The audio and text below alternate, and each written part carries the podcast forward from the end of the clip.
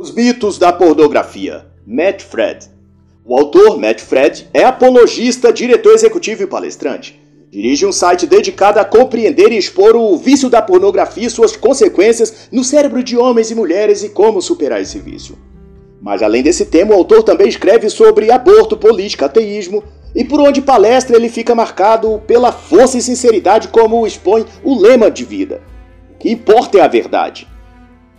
E sobre o livro, o tema já é por si mesmo complexo, polêmico e até inconclusivo em muitos aspectos, visto que demanda um amplo leque de considerações que afetam, para mais ou para menos, os efeitos e consequências da pornografia sobre a vida das pessoas, tais como a faixa etária, tempo de consumo ou frequência com que se consome a pornografia.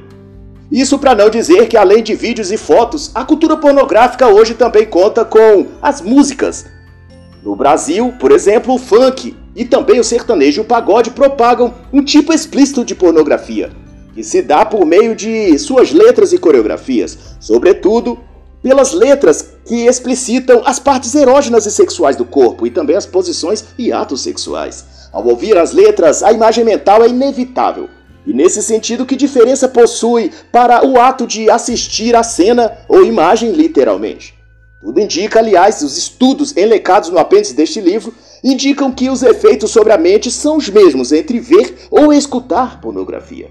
Ainda na página 8, Está enlecado que a pornografia pode desenvolver um comportamento compulsivo, efeitos na relação sexual, maior probabilidade de adultério, divórcio e problemas relacionados à procrastinação, baixa autoestima, déficit de atenção e até depressão, além de pensamento suicida. E outra consideração importante também na página 8 será que você pode não estar interessado nos efeitos da pornografia enquanto a consome, mas ela está interessada em destruir você. E o autor chega a dizer que a pornografia é a droga mais consumida no mundo. E segue então quatro apontamentos relevantes para a consideração do leitor. 1. Um, a pornografia está inserida em um contexto mais amplo do que apenas a sexualidade. Por isso, seus efeitos penetram também áreas como estado psicológico, humor, ânimo, saúde física, finança. Número 2, a pornografia se introduz num campo de batalha mental. Seu vício gera uma espécie de adoecimento da alma corresponde ao enfraquecimento do espírito. 3. A cultura pornográfica está associada à deterioração da imaginação. A imaginação, por consequência, é o palco onde se dá a construção do conhecimento e a educação da vontade, nos termos que autores como Gil Paiô abordam. 4. A libertação do vício da pornografia é algo que envolve também uma abordagem espiritual, além do desenvolvimento intelectual, emocional e da vontade. A busca religiosa também pode ajudar na superação. Muito mais que isso, a cultura da pornografia foi introduzida na sociedade principalmente a partir dos escritos de Marquês de Sade. Suas obras iniciaram um movimento de liberação sexual que combatiam sobretudo a moral religiosa. Com o apoio dos iluministas do século XVIII, deu-se então início a uma abertura cultural baseada no sexo e no desvinculamento da sexualidade a qualquer postulação religiosa, ética ou moral. O sexo, a partir de então, seria tratado e difundido como uma mera recreação e lazer. E com isso, quadros, pinturas, livros serviram como difusor dessa nova cultura sexualizada. E mais tarde, Freud, Wilhelm Kinsey Marquise, Margaret Sanger e diversos outros juntaram forças para promover essa narrativa. Eram então os primeiros indícios intencionais de se criar uma estrutura pornográfica dentro da sociedade. E esta ramificou-se sob a bandeira do sexo livre, até chegar ao formato explícito como o da revista Playboy, por exemplo. Essa virada cultural tinha por objeto a guerra contra a família, a guerra contra a religião e, em última análise, a guerra contra Deus. Marquinhos chegou a dizer em Eros e Civilização de 1956 que a repressão da vida amorosa infanto-juvenil é o mecanismo básico da criação de indivíduos submissos e escravos econômicos. É por isso que toda a erotização da sociedade, inclusive por meio da pornografia, se inclina em última instância à sexualização precoce infantil. E ao citar Judith Weisman, que denunciou o relatório Kinsey, ela veio a dizer que o resultado da promoção ostensiva da sexualidade mudou o paradigma da finalidade do sexo, que passou a ser entendido como meio para recreação e liberdade. O próprio marxista de primeira ordem, ex-prefeito de São Paulo e ex-candidato à presidência da República em 2018, Fernando Haddad, chegou a dizer em sua obra em defesa do socialismo de 1998 que a libertação sexual não produziu uma sociedade erótica, mas um duplo movimento de erotização do consumo de bens e de objetivação das relações sexuais, que desembocou por sua vez na indústria pornográfica.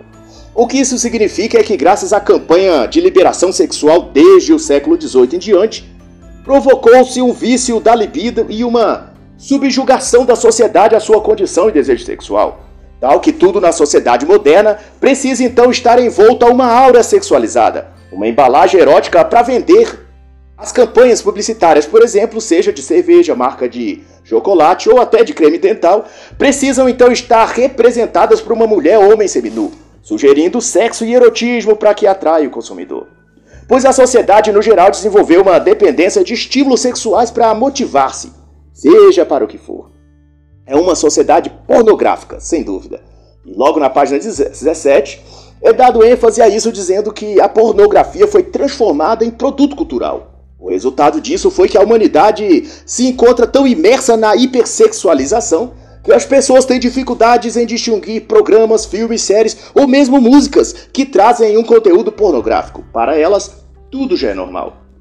E para começar a embasar a definição do que é ou não pornografia, e com isso situar o leitor sobre a questão, cita-se que pornografia é todo e qualquer material que cria ou provoca sentimentos ou pensamentos sexuais e ou contenham imagens ou descrições de atos sexuais ou que envolvam as genitálias. E uma das coisas mais relevantes sobre a pornografia é que o seu consumo leva sempre a um tipo mais pesado e profundo de pornografia, ou, por exemplo, pode começar com uma imagem furtiva de uma foto ou vídeo dos seios de uma mulher e cinco anos depois, esse mesmo garoto estar consumindo material de zoofilia ou até de pedofilia. A pornografia é, portanto, gradativa. Vai intensificando o desejo e a libido e nunca se satisfaz por completo. Sempre busca e exige algo mais para se estimular. É por isso que a pornografia inclui diretamente no tráfico sexual na exploração infantil e na violência sexual. É que a sede por volúpias ou experiências sexuais fomentadas pela pornografia nunca é saciada. A satisfação de um desejo produz um outro desejo ou fantasia que na mente do sujeito clamará para ser saciada e nunca vai ter fim.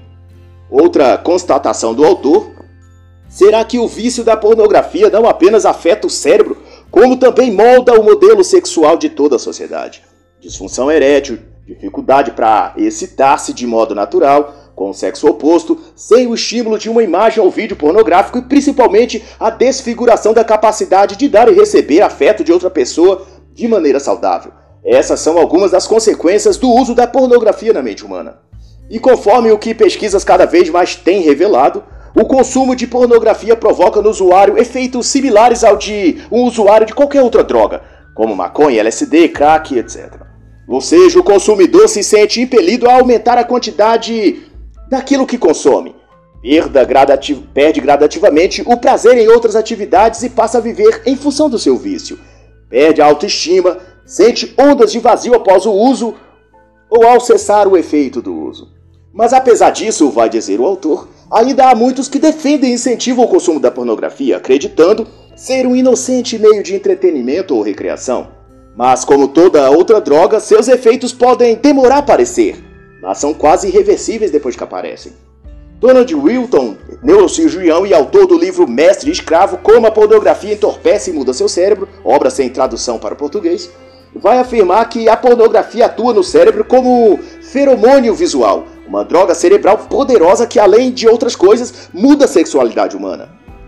O outro autor vai ainda elencar que nas pesquisas dos neurocientistas Og Ogas e Saigadan, em 2011, após análise de 400 milhões de buscas na internet, se constatou que a cada oito pesquisas, uma era de conteúdo erótico.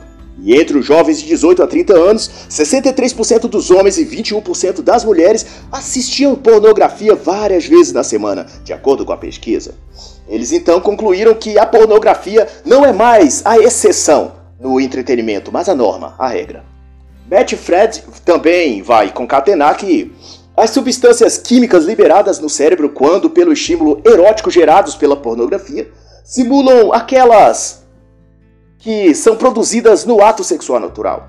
Contudo, não produz a saciedade e sensação de conforto, segurança e bem-estar psicológico que resulta da atividade sexual normal. Na ausência de um parceiro, vai dizer o autor, o indivíduo fica emocional e psicologicamente esvaziado por falta de um ente real. E é daí que sobrevém a sensação de vazio que muitos se queixam após a prática da masturbação. Masturbação com estímulos visuais pornográficos e até mesmo após sexo pago com prostitutas. E ao falar da cultura pornográfica, Matt Fred vai relatar que a grande jogada de marketing que iludiu a muitos e ajudou a disseminar pornografia no meio social foi renomear o termo e expressão pornografia para entretenimento adulto. Esse eufemismo, no entanto, no entanto, não altera o fato amplamente estudado por cientistas como o Dr. Gary Wilson, citado pelo autor na página 45, de que a pornografia causa no cérebro o mesmo fenômeno ou o efeito que as drogas. O cérebro fica desensensibilizado. Fato que explica por que o cérebro exige uma quantidade cada vez maior da droga a que está viciado. É que a hiperestimulação química provoca mudanças significativas no cérebro, tornando mais difícil para o cérebro alcançar o clímax na segunda vez que fizer uso daquele estimulante como a droga ou a pornografia. Durante o estímulo erótico, vai dizer o Dr. Wilson, ondas de dopamina são liberadas, dando à pessoa um senso de foco e uma percepção do desejo sexual. De acordo com o neurocientista, a dopamina ajuda a depositar memórias no cérebro, de modo que na próxima vez que aquele indivíduo estiver no clímax sexual, o cérebro se lembra de onde deve voltar para experimentar o prazer sexual, seja uma pessoa real ou uma imagem na tela de um computador ou smartphone. Nas palavras do autor, a exposição continuada à pornografia dá ao cérebro uma alucinação, um clímax não natural que vai além daquilo com que o cérebro está preparado para lidar, e o cérebro vai então ficando fatigado. Um estudo publicado em 2007 descobriu que o mesmo tipo de dano cerebral causado por drogas, como cocaína e metafetamina, por exemplo, pode também ocorrer no córtex pré-frontal de indivíduos usuários contínuos da pornografia. A neurociência denomina esse problema de hipofrontalidade, ou disfunção no lobo frontal, e se caracteriza pela perda gradativa do controle dos impulsos e o domínio de suas paixões. Na prática, significa que a pessoa vai perdendo a capacidade de dominar seus impulsos sexuais, como uma criança que não controla o desejo de evacuar ou urinar. Em termos mais simples, o vício da pornografia torna o adulto e criança emocionalmente falando faz o cérebro retroceder e tornar-se infantil. O entretenimento adulto, vai dizer o autor, na verdade torna os adultos mais infantis. E ainda discorrendo sobre a mudança de percepção cultural em relação ao que se refere à pornografia e sua imersão na sociedade moderna, Matt Fred vai apontar que a revista Playboy, introduzida no mercado desde 1953 nos Estados Unidos, foi o grande carro-chefe da campanha de elitização e normatização da pornografia, por assim dizer. No Brasil, o processo foi o mesmo. A revista Playboy Nacional foi oferecida ao público não como uma revista pornô, mas uma revista de estilo de vida, consumida por homens de bom gosto e em ascensão financeira e social. E para endossar essa campanha de mudança cultural na imagem pública da pornografia, a revista fotografava atrizes e artistas em alta na mídia brasileira e pagava a estas um altíssimo cachê. E a revista era ainda anunciada em pleno horário comercial num programa de TV no domingo, na emissora mais assistida na época que era a Rede Globo. E o programa era o Domingão do Faustão. Outro diálogo entre pornografia e a cultura foi o movimento feminista da década de 80 e 90, o chamado feminismo pró-sexo.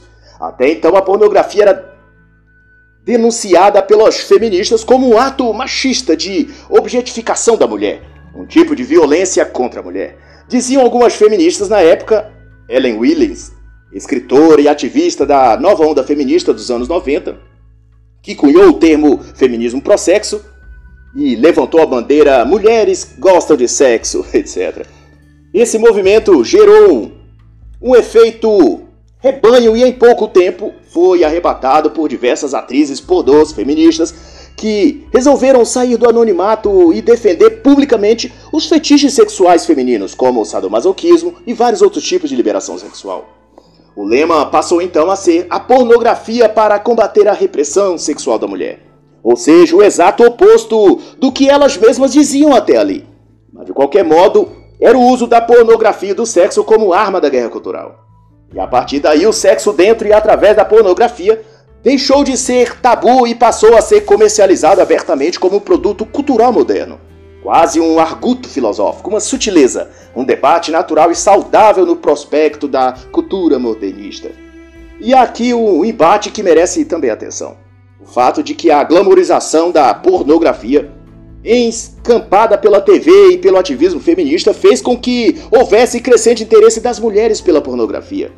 E o resultado é que, se antes as mulheres eram o produto utilizado como oferta para um público hegemonicamente masculino, agora passou-se a ser também um público consumidor.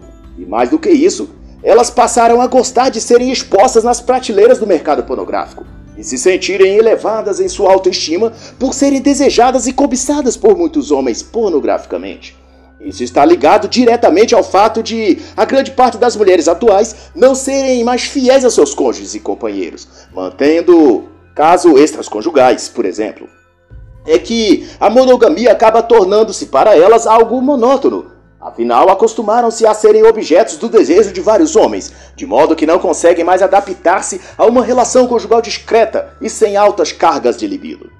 Uma expressão usada por uma ativista feminista, a senhora Beth Dodson, e que se tornou lema das mulheres modernas nesse contexto, foi: A pornografia não é apenas entretenimento para os homens, pode também empoderar as mulheres.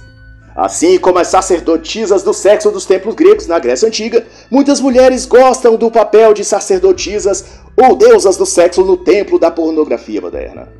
E um dos erros de interpretação da realidade que cometem homens e mulheres envolvidos com pornografia, de acordo com o autor, é que, é, aliás, o fato de pensar que a pornografia aumenta o desejo sexual. Na verdade, ele faz diminuir. Tanto por isso, a pessoa envolvida no consumo de pornografia precisa aumentar a carga de fantasias e experiências pornográficas e sexuais para continuar a se sentir sexualmente estimuladas. E para concluir este capítulo, então, serve as palavras ditas por uma conhecida autora feminista modernista, chamada Gail Dines, e citada pelo autor na página 59. Ela disse: Mais sexo, ou melhores orgasmos, não são a resposta para a opressão contra as mulheres. Uma mulher pode ser sexualmente liberada pornograficamente empoderada, etc. E ainda assim continuar analfabeta, pobre, sobrecarregada de problemas e infeliz.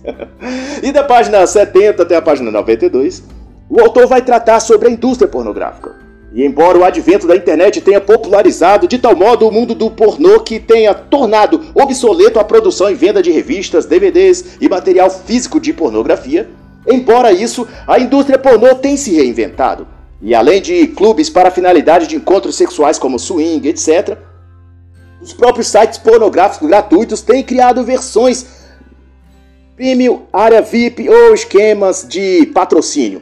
Tudo para reformular a indústria do pornô profissional. E ao que se tem notícia, aqueles artistas do velho ambiente pornográfico têm migrado como atores ou produtores de conteúdo pornô nos moldes e dentro dos novos espaços virtuais para sexo e coisas do gênero como os sites pornô, por exemplo. Isso tem reacendido a velha chama da glamorização da pornografia e tomado um espaço que era amador. Isso concorre sem dúvida para uma nova onda da pornografia profissional e paga. Mas seja o modo como for, amador ou profissional, a indústria pornográfica degrada o ser humano e o aproxima muito do que se pode chamar de bestialidade. Emily Eve, conhecida ex-atriz pornô, dá testemunho disso ao dizer que seus anos envolvida com a indústria pornográfica nunca viu pessoas felizes e realizadas atuando nela. Há um preço físico e emocional que todas pagam por se envolver nesse meio, vai afirmar ela. Após participar de tudo aquilo, vai contar, eu ia para casa e chorava até dormir. Não por menos, o ambiente pornô sempre foi marcado por alto consumo de álcool e drogas. As drogas, vai enfatizar Matt Fred, é usada para amortecer a dor emocional que a pessoa sente por estar ferindo a sua essência de ser humano praticando aquilo. A Zakira foi também uma das mulheres que ajudou a vender a imagem de que a pornografia deve não apenas ser consumida, mas também experimentada pelas mulheres. Ela própria foi atriz pornô e fez mais de 300 filmes em sua carreira sexual. Mas apesar do glamour e imagem positiva que ela tentou vender às pessoas, a verdade desse obscuro e insalubre mundo é de que ele é tóxico humilhante e degrada a natureza humana. fazendo as pessoas terem uma mudança tão profunda em sua psique que ela passa a associar prazer com a dor física e mental. Ou seja, estimulada pela pornografia, a pessoa, principalmente a mulher, se envolve de tal modo com o abuso psicológico que passa a sentir prazer e excitação sexual apenas através da dor, do abuso e da humilhação física, moral e mental.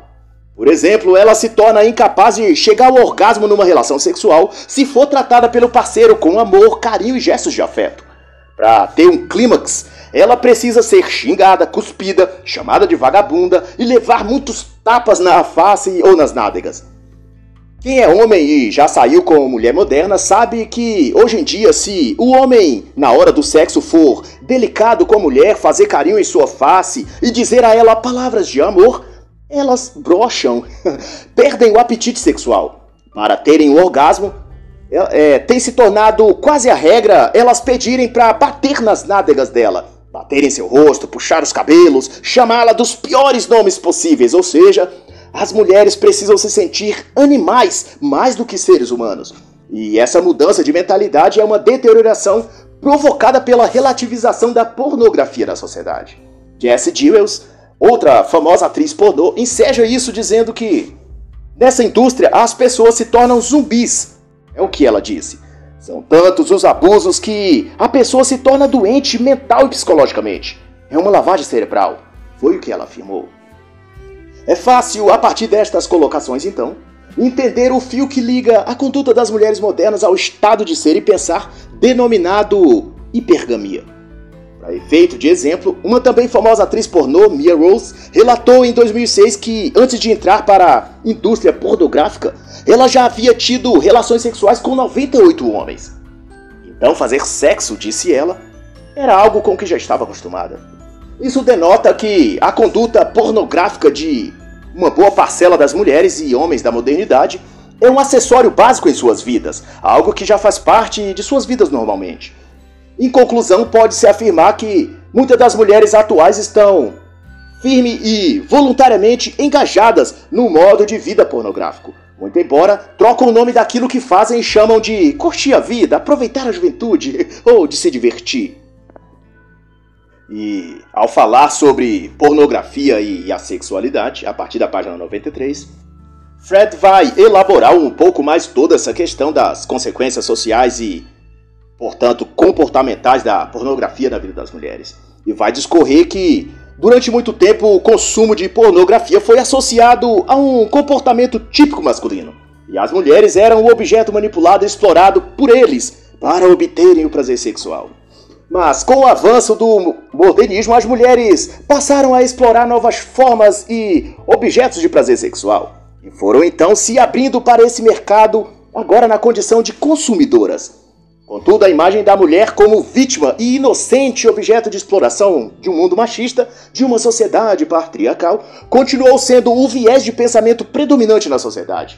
E embora as mulheres tenham já muito deixado de ser ordeiras e recatadas mães de família, a imagem delas como puras e decentes se calcificou no imaginário popular. Daí para serem livres como querem e não perderem os benefícios de serem tratadas em público como damas de respeito e rainhas do lar, a estratégia foi desenvolver um padrão duplo de comportamento. Diante dos filhos e maridos se comportam como mães dedicadas e esposas recatadas, mas longe dos olhos de seus vizinhos, tiram a máscara e revelam todo o seu arsenal pornográfico.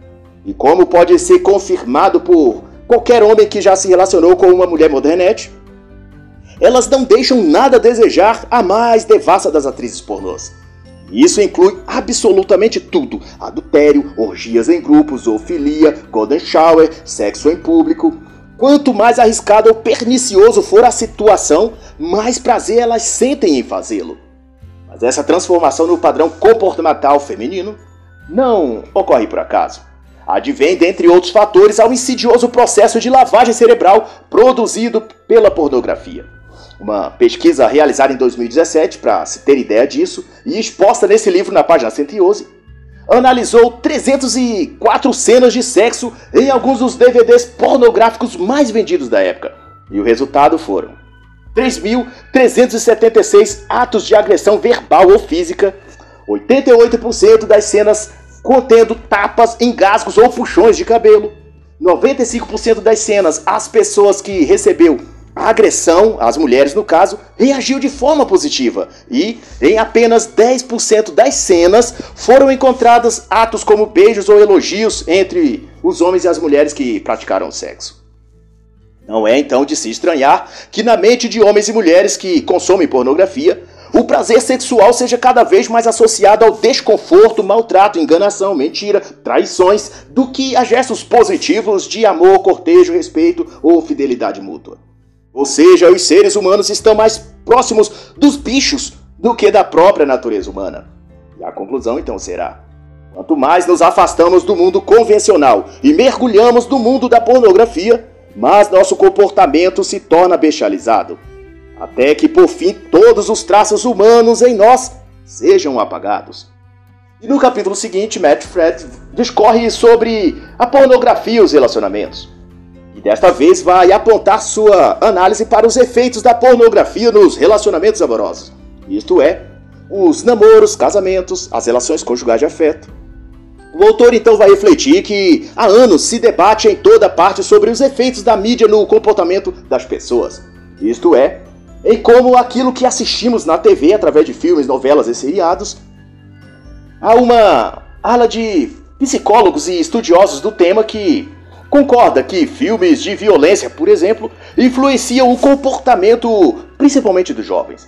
Contudo, essa mesma preocupação não acontece quando se trata das pessoas estarem expostas a conteúdos pornográficos na TV nos próprios filmes ou na tela do computador, num site de conteúdo erótico, por exemplo. Um extenso estudo produzido pelo pesquisador e professor Isaac Ledgard, de 2012, constatou os efeitos daquilo que vemos na TV, por exemplo, quanto a influenciar o comportamento humano. Ele chamou de aprendizagem observacional, aliás, e destacou que no estudo crianças que assistiam a um adulto batendo num saco de pancadas, foi essa a pesquisa, num saco de pancadas inflável. Quando foram colocadas diante de um saco de pancadas semelhante, essas crianças agiram de igual modo, batendo e chutando o saco de pancadas, embora nenhuma orientação nesse sentido foi dada a elas. Mesmo modo, o consumidor de pornografia tende a aprender a forma de agir assistida nos vídeos e cenas pornográficas mas não apenas no quesito das relações sexuais, mas por extensão a todas as demais nuances das relações homem-mulher, seja namoro, noivado, casamento. Ao assistir pornografia após determinado nível de contato e frequência, a pornografia tende a penetrar no inconsciente do indivíduo e afetar sua forma de lidar com as relações amorosas. Uma pesquisa sobre comprometimento no relacionamento, pela, feito pela Universidade da Flórida em, entre 2000 e 2014, revelou que os estudantes que participaram da pesquisa e abandonaram ou reduziram o consumo habitual de pornografia mantiveram seus relacionamentos por mais tempo ou até o final da pesquisa. Enquanto os que mantiveram os mesmos níveis de consumo de pornografia romperam seus relacionamentos alegando terem perdido a paciência ou vontade ou desejo de ficar próximo a seus companheiros. O que depreende-se disso é que o consumo de pornografia tende a esfriar as pessoas de sentimentos e laços afetivos não ligados ao sexo. A pornografia, vai dizer o autor, faz que a pessoa perca o interesse e até a atração por outro sujeito, enquanto o ser humano. Tudo fica reduzido a sexo. O outro, o outro torna-se mero objeto sexual. Não ser afetivo, alguém com quem conversar, passear, compartilhar. De certo modo, isso parece explicar em parte por que mulheres fixam-se cada vez mais em escolher parceiros, sobretudo nos apps de relacionamentos, baseados nos únicos critérios de altura, acima de 1,80, aparência, o que se chamam hoje em dia de chats, e no poder aquisitivo, os denominados alfas financeiros. Ou seja, as escolhas amorosas das mulheres modernas têm ficado quase unicamente pautado nas superficialidades, superficialidades estereotipadas, ou seja, do padrão mais ou menos apresentados nos conteúdos eróticos. Exemplo foi o efeito avassalador que os filmes e livros das séries, por exemplo, Crepúsculo, uns anos atrás, e 50 Tons de Cinza em anos mais recentes, tiveram sobre o psicológico das mulheres. Em toda parte, as mulheres fantasiavam o perfil de homem bonito, rico, sexualmente agressivo e com uma alta dose de desprezo por elas. aquele tipo gentil, fiel, comprometido e capaz de tratá-las com os maiores gestos de carinho e cuidado, mais uma vez esse tipo de homem foi sistematicamente repelido pelas mulheres. O que confirma o que diversos estudos têm demonstrado de que imagens, figuras e vídeos pornográficos têm sim um potencial de alterar a conduta e comportamento das mulheres em específico. No que tange aos aspectos de relações fora do âmbito sexual, como namoro ou casamento, a popularização da pornografia transfere às mulheres, mas não somente às mulheres, a mensagem de que bastam elas serem sexys e disponíveis para o sexo e automaticamente seus relacionamentos irão prosperar. A hipersexualização, vai dizer Matt Fred na página 133, transmite a mensagem de que as mulheres de verdade estão sempre prontas e disponíveis para o sexo, mesmo que seja com outros parceiros, que não sejam seus maridos ou namorados. O impacto da pornografia cultural, que é aquela transmitida nos filmes e séries ou de maneira velada e inegável no mundo, de as mulheres se portarem dentro de um relacionamento que deveria ser estável e duradouro. Hoje tudo se torna superficial no campo amoroso. Tudo depende e é avaliado com base no potencial de proporcionar prazer sexual à mulher. Elas tendem a manter-se casada ou namorando, ou mesmo ser ou não fiel àquele seu companheiro, de acordo com o tamanho de seu pênis, a altura do seu corpo ou de quantas vezes ou quanto tempo dura seu desempenho sexual. Se ele tiver um membro genital menor do que 20 centímetros ou for mais baixo de que 80, 1,80 de altura, ou se ele não for cobiçado ou procurado para sexo por várias outras mulheres bonitas, aquele homem então não serve para ela. Ela rapidamente perde o interesse por este homem. Para ilustrar um pouco do que foi dito então até aqui, o autor vai citar a teoria do jogador compulsivo, de Blaise Pascal. Segundo ele, o jogador, ao jogar, tem uma fantasia em sua mente. E, portanto, ao jogar, ele busca atender a esta fantasia, e não necessariamente ao prêmio que ele obteria se ganhasse no jogo. Se fosse proposto a esse jogador que ganhasse o prêmio sob a condição de que parasse de jogar, provavelmente ele não aceitaria pois o seu prazer maior está na emoção sentida pela possibilidade de ganhar a cada vez que ele joga. E essa emoção é até mais prazerosa do que o próprio prêmio em si. O jogador compulsivo não é apenas viciado em jogar o jogo, ele é motivado pela expectativa de ganhar. No contexto das relações amorosas, as mulheres comparam-se, na grande maioria, ao jogador compulsivo de Pascal. Elas viciaram-se à conquista, ao ser desejada por muitos homens, ao ser aplaudida, ao ser cortejada e ter vários matches no Tinder derivador. Com isso, seu psicológico se acostuma com o jogo, com o desafio de conquistar, de correr riscos, de se sentir ganhadora do jogo. Porém, ao conquistar o prêmio, ao conquistar e ver apaixonado o homem, ela perde o interesse nele. Ela perde a libido, pois o que provoca nela o estímulo é jogar o jogo e não ganhar o prêmio. O relacionamento romântico não é mais, portanto, uma busca das mulheres. Essa é a conclusão do autor. E, para não deixar dúvidas sobre onde e como a teoria do jogador e o comportamento feminino se relaciona ao tema da pornografia, cito o que escreve o autor na página 139. O uso da pornografia, vai dizer ele, ativa as mesmas regiões cerebrais acionadas com os jogos de azar, torna o comportamento compulsivo. E no último capítulo do livro, Matt Fred vai tratar, enfim, da luta contra a pornografia. E a primeira grande barreira envolvida à questão da pornografia, segundo Matt, é que ela possui tão ampla aceitação pública e penetração cultural que simplesmente ninguém acha possível fazer qualquer coisa para freá-la. Não há qualquer objeção ao fato de que jovens a partir dos 8, 9 anos já estão avidamente sendo alimentados diariamente com pornografia, seja na forma online em sites eróticos ou de maneira indireta nos filmes e séries da Netflix através de personagens empoderadas. Mas ainda por meio das músicas de funk sertanejas e as canções pop de Shakira, Beyoncé ou Katy Perry. A Cyber Psychology um centro de estudos voltados para a saúde de adolescentes nos Estados Unidos, divulgou um estudo em que constatou que 93% dos garotos e 62% das garotas, antes dos 18 anos já assistiam pornografia. Isso em dados de 2012. Imagine então o quanto isso avançou após ter se passado já 8 anos no momento em que essa análise é por mim realizada. A pornografia é uma poderosa educação sexual, vai denunciar o autor. E o grande complicador e que torna a pornografia o mal do século é que por terem contato muito cedo com o material pornográfico, os jovens passam a entrar em relacionamentos amorosos com uma atitude e disposição muito voltada para o sexo e recreação sexual, e muito pouco para estabelecer laços afetivos de compromisso e afeto mútuo. Para combater este câncer social, o autor então recomenda aos pais fiscalizar e limitar o uso de internet pelas crianças. Também conhecer e também fiscalizar suas amizades, filtrar tudo que elas assistem na Netflix, por exemplo. Mesmo que a pornografia seja uma parte evidente da cultura, não significa que você, pai ou mãe, precisa permitir que essa também seja a cultura dentro do seu lar. É o que vai aconselhar o autor. Tenha em mente que seus filhos, vai continuar a dizer ele, são criados para a vida e para o mundo, de tal que tudo o que fizerem de bom ou ruim irá repercutir na sociedade amanhã ou depois.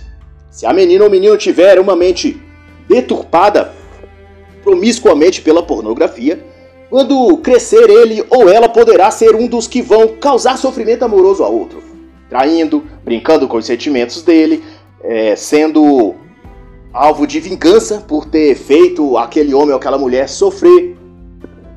E tudo porque esse filho ou essa filha não desenvolveu o caráter devido nem aprendeu a ter controle sobre seus desejos e inclinações sexuais. Pais, preparem seus filhos através do fortalecimento do caráter, vai enfatizar o autor. E de modo bastante elucidador, o autor vai aprofundar mais o tema ao destacar que o que torna difícil a luta contra a pornografia e o que favorece a disseminação dela dentro dos próprios lares das pessoas, afetando tanto o casal quanto os filhos do casal, é que o homem ou a mulher modernos têm aprendido a desenvolver um tipo de vida secreta, uma vida virtual, um perfil secreto no Tinder ou Badu, escondido de seu cônjuge, e quando menos se espera, ele ou ela está preso numa rede de pornografia online, do qual é arrastado para a prática de adultério, de condutas ilícitas ou imorais, em geral que irão atrapalhar a boa convivência familiar. Maridos, esposas, vai dizer o autor, não tenham vida dupla. Abandonem a vida dupla nas redes sociais, pois isto irá destruir a você, a seu cônjuge e a seus filhos. Toda insatisfação na vida do casal deve ser resolvida pelo próprio casal e dentro de seus lares. O que ocorre é que a mulher, especialmente, quando a enfrentar uma crise em seu relacionamento, e esse é outro problema que envolve a questão da, da, do uso do contínuo da pornografia, é que ao enfrentar uma crise em seu relacionamento, a primeira coisa que essa mulher faz, a primeira iniciativa, é compartilhar seus dramas com suas amigas empoderadas. Pois ocorre de essas amigas modernetes encherem-na de conselhos como a fila anda, dispensa logo esse homem, ah, você é bobo em aturar esse homem, eu já tinha mandado vazar e daí por diante. e na concepção do autor, nenhum dos parceiros deve expor seu relacionamento para terceiros. O relacionamento deve ser uma trincheira de guerra da onde os dois tecem as estratégias para lutar e vencer os inimigos externos. Ao abrir os problemas de sua relação, você abre também brechas em seu relacionamento e mostra os pontos vulneráveis para que pessoas mal intencionadas atinjam o casal por aquele lado fraco. E o ponto onde a pornografia está associada a isso é que, quando a pessoa está psicologicamente adaptada ao consumo de pornografia, sua mente acostuma-se a fugir das situações difíceis e não a enfrentá-las. Daí, ao se deparar com conflitos conjugais, a mulher ou o homem treinado por uma mentalidade pornográfica tenderá a reagir da mesma forma, buscando uma fuga mental da realidade, ou seja, ao compartilhar com terceiros aquilo que deveria ser do casal, ao abrir o relacionamento para que os inimigos do casal penetrem. Porque no fundo a pornografia é isso uma fuga psicológica. E então a mente não quer o confronto com o problema. Ela quer anestesiar-se da realidade, adormecer e só acordar quando a tempestade tiver passado. E para vencer tudo isso, o autor vai lembrar que a pornografia sempre leva a uma condição primária pior e não melhor. Vencer não significa apenas o que você deve fazer a respeito. Não se trata apenas do que fazer, mas de quem você quer ser. O modo como você pensa sobre este tema irá determinar o seu comportamento, é a conclusão do autor. E para encerrar, o autor convida o leitor a uma reflexão. Se você estivesse percorrendo uma trilha que soubesse que o seu destino final o levaria ao fracasso, seria prudente você abandonar esse caminho e refazer a rota? Pois esse é o caminho da pornografia. Ela leva as pessoas a uma senda de vazio interior e mal-estar psicológico. Pois então é sábio considerar a alternativa de encerrar esse percurso e reorientar a vida, seguindo pela realidade em vez de pela fantasia. E assim encerra a análise da obra Os Mitos da Pornografia. Responda a realidade por trás da fantasia da pornografia, de Matt Freden.